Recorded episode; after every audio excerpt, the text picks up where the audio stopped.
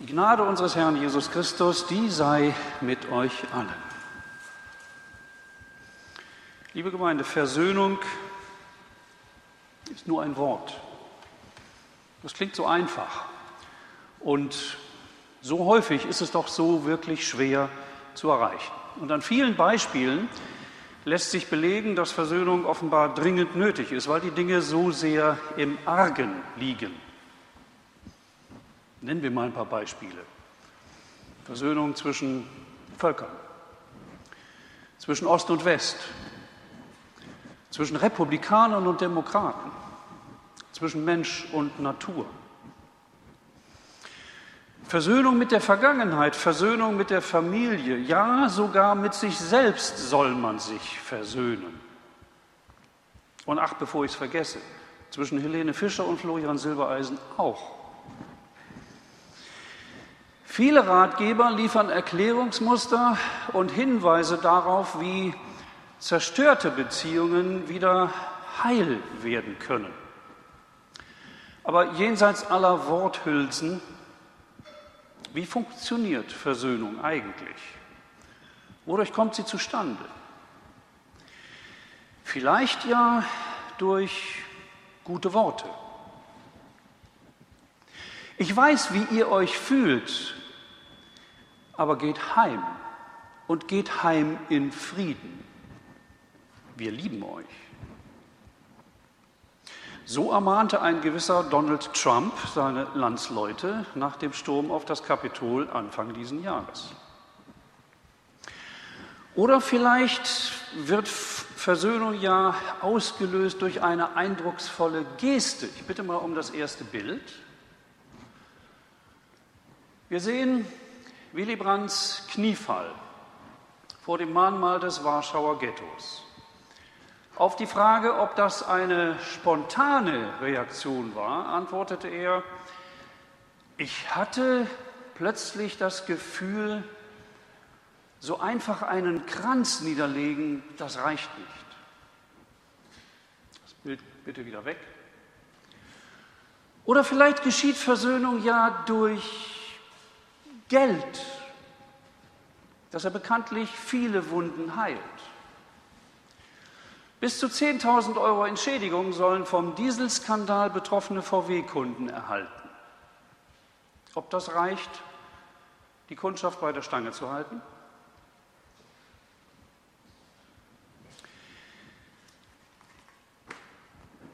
Die Kleingruppen, die sich in dieser Woche also mit dem Thema intensiver auseinandersetzen wollen, sollten sich also der Frage zuwenden, welche Schritte den Weg zur Versöhnung ebnen können.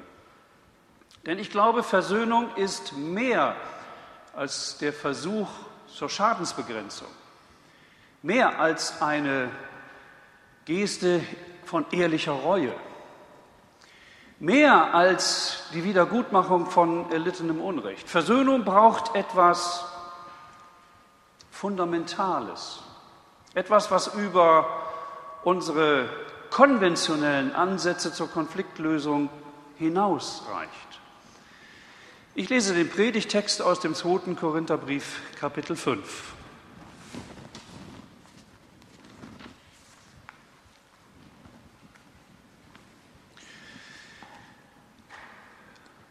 Ist jemand in Christus, so ist er eine neue Kreatur.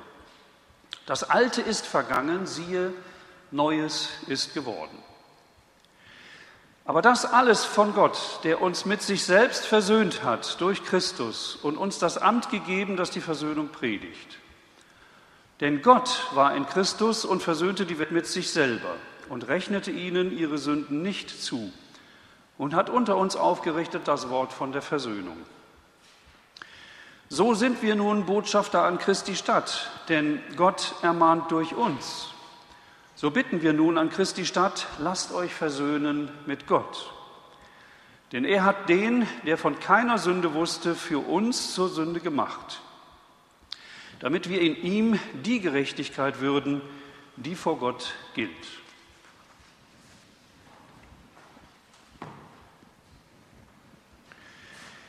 Ist jemand in Christus, so ist er eine neue Kreatur. So ist Volker vor fünf Wochen mit uns in die Predigtreihe eingestiegen, mit dem Stichwort Hingabe, mit der Sehnsucht nach Hingabe als Aufhänger. Das Alte ist vergangen. Siehe, was Neues, eine neue Kreatur, eine neue Schöpfung ist entstanden. Und die folgenden Verse heute, die knüpfen nun daran an. Und sie stellen Gottes Heilsplan in den Mittelpunkt. Und es wird deutlich, nicht durch Geld und gute Worte geschieht Versöhnung, sondern durch Christus. Erstens also die vertikale Achse von Versöhnung. In Christus versöhnt Gott die Welt mit sich selber. Ein Akt göttlichen Willens. Kein Mensch könnte sich das ausdenken. Und gerade deswegen fällt das ja vielen Menschen so schwer, sich das vorzustellen.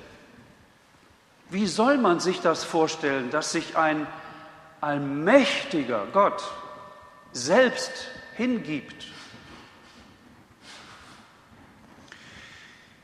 Ferdinand von Schirach greift genau diesen Widerspruch in seinem Theaterstück Gott auf. Ich bitte mal um das nächste Bild. Darin geht es um das selbstbestimmte Sterben des Menschen. Und es geht um die Frage, wem unser Leben eigentlich letztlich gehört. Und eine Ethikkommission, die diskutiert diese Frage, das Für und Wider.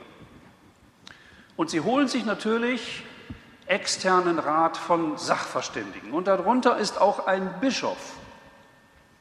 Und zwischen dem und einem ziemlich findigen Anwalt entwickelt sich ein Streitgespräch.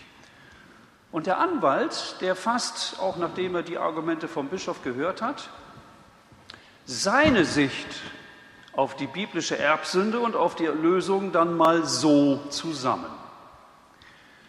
Jesus ließ sich also unter unvorstellbaren Schmerzen umbringen für eine Sünde, die von zwei Menschen begangen wurde, die in Wirklichkeit gar nicht existierten. Und noch dazu trägt ihr Gott für diese erste Sünde selbst die Verantwortung, denn er hat doch den Baum der Erkenntnis gepflanzt. Und er hat die böse Schlange geschaffen. Wenn man es also ganz nüchtern betrachtet, dann setzt Gott also erst den, den Anreiz für die Tat, wobei ihm ja durchaus klar sein muss in seiner Allwissenheit, dass Adam und Eva sie auch begehen werden. Anschließend lässt er sich also in Menschengestalt für diese Sünde umbringen und vergibt so die Schuld, die er selbst verursacht hat. Das klingt doch ein bisschen irrsinnig, oder? Wenn Gott uns die Schuld vergeben wollte, warum hat er das nicht einfach getan? Warum diese ganze furchtbar komplizierte, blutige und traurige Geschichte?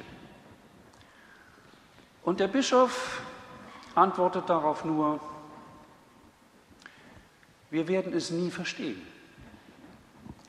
Bitte das Bild wieder weg. Das ist die Krux mit der Botschaft vom Kreuz. Für die einen ist es völliger Blödsinn. Für die anderen ist es eine Gotteskraft. Paulus hat es genau so schon ausgedrückt. Also wozu diese ganze Geschichte? Warum das alles? Mir ist dazu nur eine Antwort eingefallen. Weil Gott selbst Sehnsucht hat. Wir sind nicht die Einzigen mit Sehnsucht nach mehr. Er, der sich in seiner ganzen göttlichen Dreieinigkeit völlig selbst genügen könnte, hat Sehnsucht nach mehr, nach mehr Mensch. Die Quintessenz des Evangeliums ist ein einziger Satz. Und der steht im Johannesevangelium Kapitel 3, Vers 16. So sehr hat Gott die Welt geliebt, dass er seinen einzigen Sohn gab, damit alle, die an ihn glauben, nicht verloren werden, sondern gerettet werden. das ewige Leben haben. Ich wage mal einen Vergleich. Ein Computer, das wissen wir alle, hat einen Prozessor als Kern und häufig mit einem Aufkleber Intel Inside. Bitte mal um das nächste Bild. 316 ist, die, ist der Kern der guten Nachricht. Und Liebe ist ihr Motiv. Welt ging verloren. Christ ist geboren. Gott gibt sich selbst. Seine Sehnsucht nach dem Menschen, der sich von ihm abwendet, führt zu größtmöglicher Hingabe. Sehnsucht nach mehr. Bei Gott hat sie ihren Ursprung.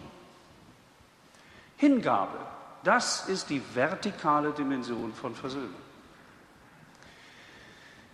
Wenn ich Hausaufgaben für die Kleingruppen in dieser Woche bestimmen darf, dann wäre das jetzt die erste. Sehnsucht nach mehr fängt bei Gott an. Welche Antwort haben wir darauf? Bild kann wieder weg. Damit möchte ich überleiten.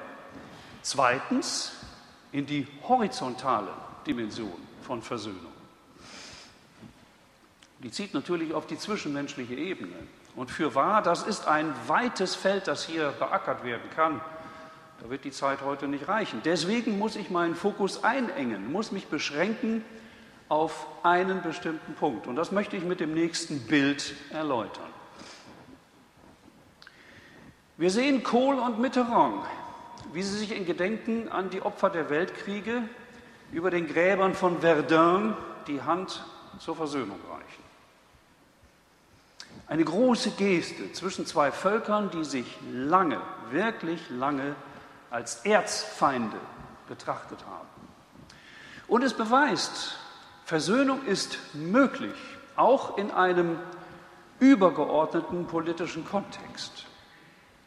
Aber Kohl war bis zum Ende seines Lebens nicht in der Lage, sich mit seinen Söhnen auszusprechen.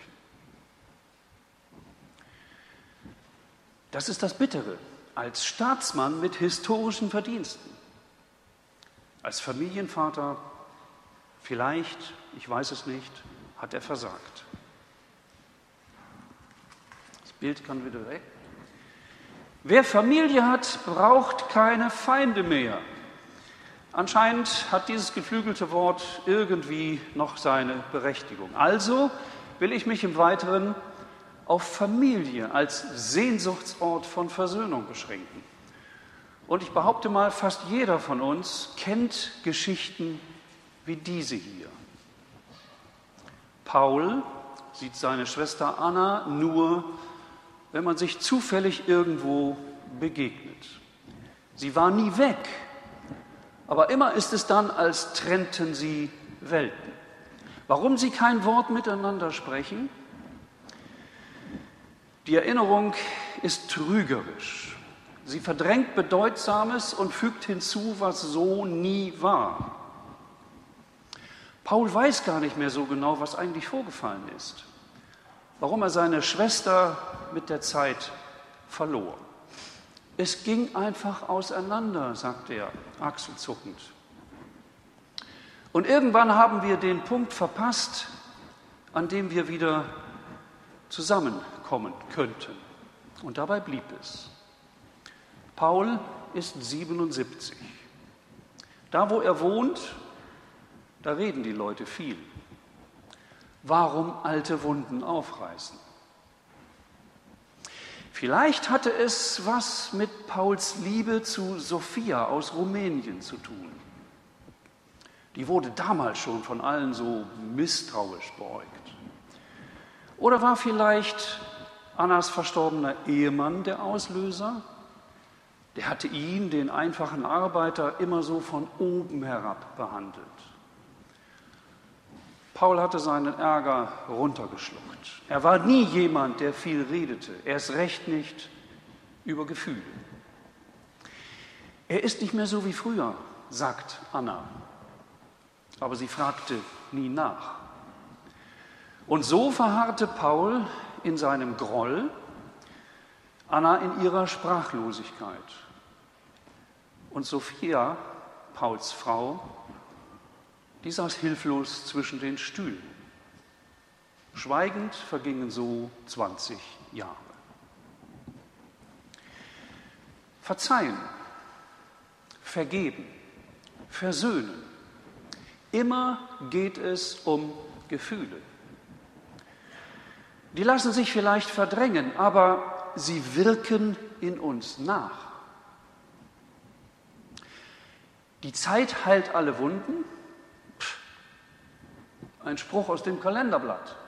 Sie mag etwas zudecken von den Verwundungen, von den Kränkungen und Verletzungen, aber die zerstörerische Kraft des Erlittenen, die kann uns lange, lange nachhängen.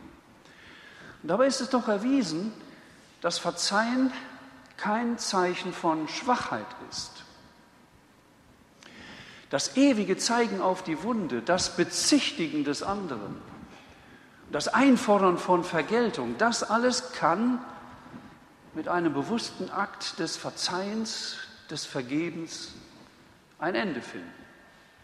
Mahatma Gandhi hat es mal so ausgedrückt, die Schwachen können nicht vergeben. Vergebung ist ein Merkmal der Starken. Aber es bedeutet eben nicht, dass mit Vergeben auch alles vergessen ist. Es gibt Beispiele von Menschen, die die Gräuel der NS-Vernichtungslager überlebt haben und Jahre später, lange Zeit später, ihren Peinigern dennoch vergeben konnten. Und erst dieser ganz bewusste Akt des Verzeihens, der gab ihnen die Selbstbestimmung über ihr eigenes Leben wieder zurück. Natürlich erinnert man sich an das Unrecht, aber es wühlt nicht mehr so auf. Also, wer verzeiht, der macht sein Leben leichter. Er muss nicht mehr nachtragend sein. Er muss keine Last mehr hinterhertragen, irgendjemandem. Wer dagegen an geschlechten Fühlen festhält, der schadet sich offenbar selbst. Wie kann Verzeihen auf der horizontalen Ebene gelingen? Der amerikanische Psychologe Robert Enright, bitte mal um das nächste Bild, der forscht seit 1985 daran. Vergebung ist ein Ziel, das ständig in Bewegung ist, sagt er. Mal scheint es einem zum Greifen nah, dann wieder fast unerreichbar. Fortschritte und Rückfälle wechseln sich ab. Das ist völlig normal. Allein der Umstand, dass es eines eigenen Lehrstuhls bedarf, um den Vergebungsgedanken unter die Leute zu bringen, das beweist doch, wie groß die menschliche Not auf diesem Gebiet ist. Es würde den heutigen Rahmen sprengen, wenn ich sein Stufenmodell, wie Vergebung erreicht werden kann, hier vorstelle. Das wäre vielleicht was für die Kleingruppen. Aber alle Psychologie die scheint die Therapie zu bestätigen, die bereits Paulus den Ephesern ins Stammbuch geschrieben hat, als er sagte, seid aber untereinander freundlich und herzlich und vergebt einer dem anderen, wie auch Gott euch vergeben hat in Christus. Oder, um uns die Jahreslosung in Erinnerung zu rufen, seid barmherzig wie auch euer Vater barmherzig ist. Das Bild kann wieder weg, danke. Das wäre meine zweite Hausaufgabe für die Kleingruppen. Einander vergeben. Wie mache ich den ersten Schritt? Die vertikale und die horizontale Achse von Versöhnung. Beides kommt im Kreuz zusammen. Christus bewirkte die Versöhnung zwischen Gott und Mensch. Gott kehrt das Verursacherprinzip um und sühnt das Unrecht selbst. Damit ist der Weg frei für alle, die diese Versöhnung für sich gelten lassen wollen. Und diejenigen, die noch zögern, weil sie dem Frieden nicht trauen mögen, den würde ich gemeinsam mit Paulus dieses entgegnen. Lasst euch um Gottes Willen versöhnen mit Gott. Und dann können auch zerstörte Beziehungen zwischen Menschen wieder ein Stück heil werden. Vielleicht wie bei Paul und Anna. Sie trafen sich beim Geburtstagsfest eines Hundertjährigen. Und der sprach davon, was ihm im Laufe seines langen Lebens wirklich wichtig war. Freundschaft, Liebe, Respekt, Vertrauen. Der alte Mann hatte etwas angerührt in ihnen. Es war Zeit. Der Bruder und seine Schwester telefonierten. Wir haben uns verziehen, sagt Paul, vor allem uns selbst, dass wir so lange nicht in der Lage waren, aufeinander zuzugehen. Und auch Anna ist dankbar. Es ist, als wäre eine Last von uns abgefallen. Wenn Sie beide, Paul und Anna, etwas bedauern, dann dies. Warum haben wir 20 Jahre gebraucht, um wieder zueinander zu finden? Und der Friede Gottes, welcher höher ist als alle Vernunft, der bewahre eure Herzen und Sinne in Christus Jesus. Amen.